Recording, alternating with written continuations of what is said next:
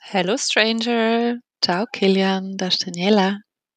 Habe gedacht, wenn das mit dem Walkie-Talkie leider nicht so ganz funktioniert und das mit der Schnur in Thurgau schicken und ähm, beiden Enden äh, das Plastikbecherli anmachen, dann probiere ich es doch einfach mal auf einem anderen Weg, dass du mich mal hörst und ganz ehrlich, bin ich einfach schreibvoll heute. Darum habe ich gefunden, ich probiere doch einfach mal einen anderen Weg aus. Vielleicht wird das jetzt mega strange, wenn ich da meinen Monolog halte. Aber ähm, ja, vielleicht schaffen wir es ja bald mal daraus, einen Dialog zu machen. Wer weiß. Also gut, let's hop right into it. Nach dem ersten Schock.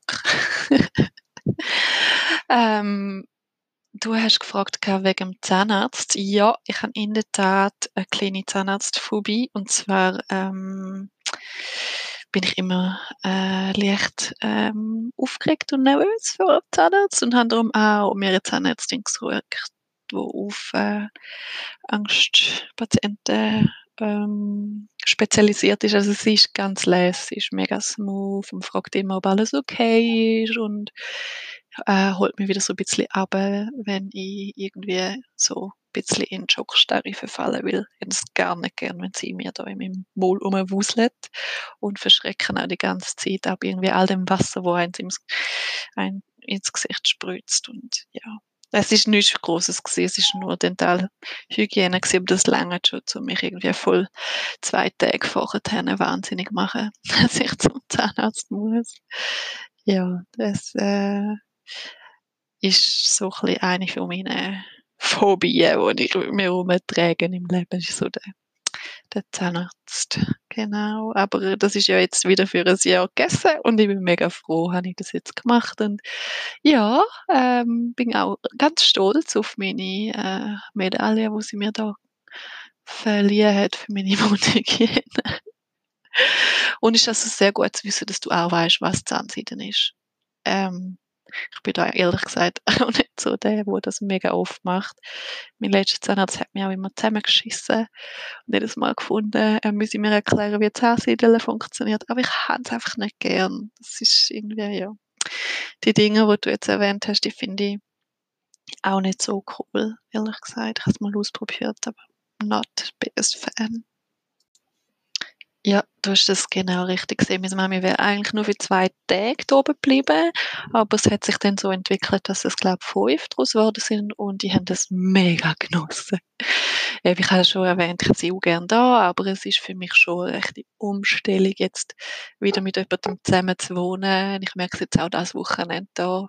Irgendwie will sie die ganze Zeit etwas von mir. Ich habe jetzt geholfen, ihre Online-Banking-Geschichte ähm, einzurichten, habe ihr ähm, gezeigt, wie das sie ihre ersten Einzahlungen machen muss und irgendwie, ja, merke ich schon, dass das schon was ganz anderes ist. Ich habe manchmal sogar, wenn ich so Kollegen erzähle von so Kleinigkeiten, die am Tag passieren, habe ich das Gefühl, als hätte ich manchmal so ein Kind bei mir daheim, wo irgendwie die ganze Zeit etwas von mir will. Und ähm, ja, ich finde es ich auch mega herzig, aber eben, es ist ganz eine andere Geschichte. Und ähm, bin dann auch wieder froh, wenn ich dann wieder alleine wohne. Das habe ich jetzt nicht gesagt. Ja, nein, aber ich denke, du kannst das sicher gut nachvollziehen, wenn ihr vorher dort zu vierten gewohnt habt und du jetzt allein in dieser Wohnung bist, dass es schon etwas ganz anderes ist, äh, wenn man kann machen, was man will, wenn man will und ja, seine Ruhe hat. Ähm, aber ja, es ist auch schön, mal wieder ein bisschen Gesellschaft bei mir haben. Ich bin auch extrem dankbar, dass sie ähm, da ist in dieser Zeit von Corona äh, weil sonst wäre es, glaube ich, schon ziemlich öd, so die ganze Woche im Homeoffice und die Leute nur über den Bildschirm sehen können. Und ja, ich halte mich eigentlich ziemlich fest an die Social Distancing Geschichte. Ich habe mich jetzt mit keinem von meinen Kollegen getroffen in dieser Zeit in Real Life. Ähm, bin jetzt ehrlich gesagt auch so ein bisschen wie soll ich denn sagen, Zwiegespalten ist das falsche Wort, aber ja, jetzt, wenn am 11. Mai dann alles wieder aufgeht, ähm, ist ja schon auch der Gedanke, dass man dann wieder kann einen Kaffee trinken und so rausgehen. Und irgendwie das in meinem Hirn umzustellen auf: „Ja, jetzt gehen wir wieder raus und treffen wieder Leute“, ist irgendwie schon grad noch, äh, 'ne Herausforderung für mein Hirn irgendwie. Nicht, weil ich jetzt irgendwie mega Angst habe vor 'm Virus oder so, aber, ähm, es hat sich halt jetzt so eingependelt irgendwo und ja, das müssen wir dann wieder umstellen.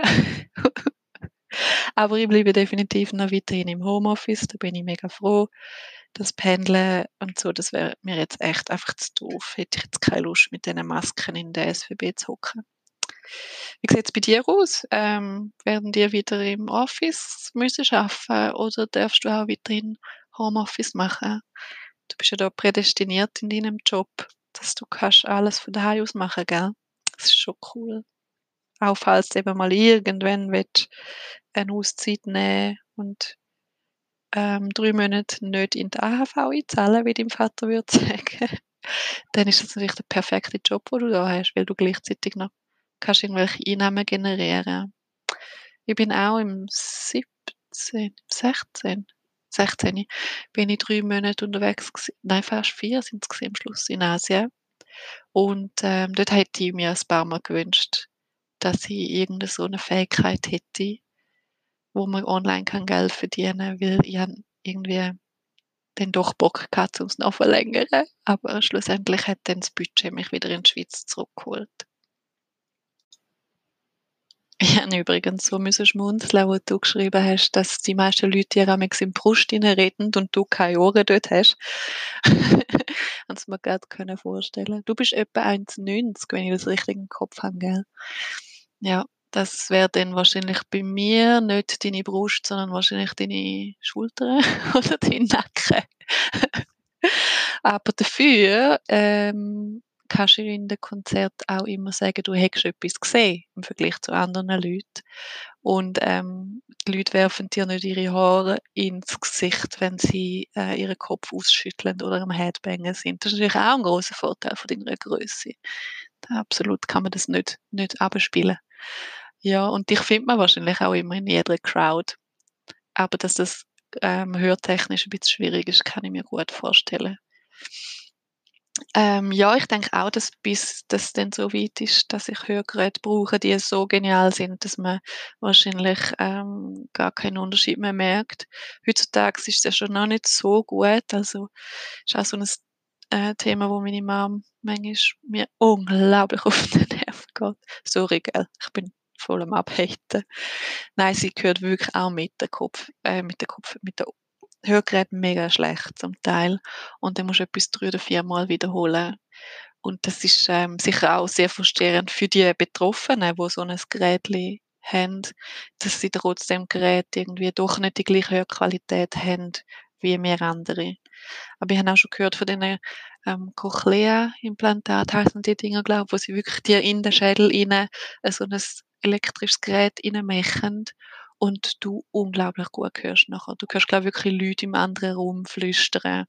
Das ist, äh, sicher schon mal der erste Schritt in die richtige Richtung. Und ja, hoffen wir, es geht noch 'ne Weile, bis ich so 'n Teil brauche oder holt's auch lang am besten gar nicht.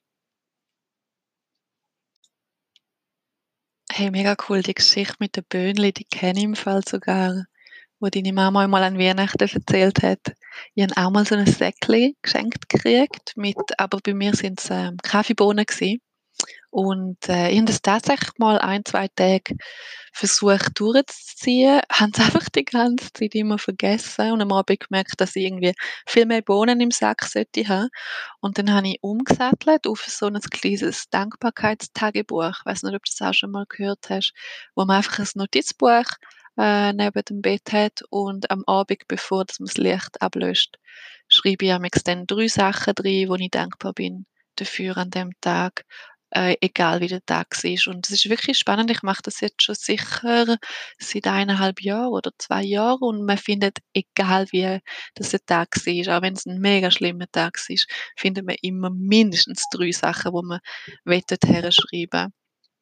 Und ähm, wenn man so ein bisschen zurückschaut in dem Buch, ist es auch etwas, wo man manchmal merkt, dass es so viele Sachen gibt, wo man könnte dankbar dafür sein, wo man eigentlich sonst übersät. Weißt eben, gerade auch das Augenlicht oder der Hörsinn ist für uns so normal und für andere Leute nicht. Und wenn man so ein Tagebuch dann ähm, schwarz-weiß ähm, das vor sich sieht, dass man das dort hineingeschrieben hat, dann ich finde das schon mega schön und hilfreich. Und Dankbarkeit, finde ich, ist bei mir im Leben eh etwas, was mir auch mega wichtig ist, wo ich ähm, versuche, im, immer im Alltag mal wieder ähm, überall anzuwenden. Weißt du, auch beim Arbeiten, wenn mal irgendwie jemand mir auf den Sack geht, ähm, oder irgendetwas nicht funktioniert, dass ich dann auch versuche, um die gute Seite zu sehen und das zu sehen, wo ich eigentlich dafür dankbar bin, nämlich, dass ich diesen Job überhaupt habe oder dass es überhaupt das Teammember gibt, wo vielleicht ganz andere Sachen auch gut macht.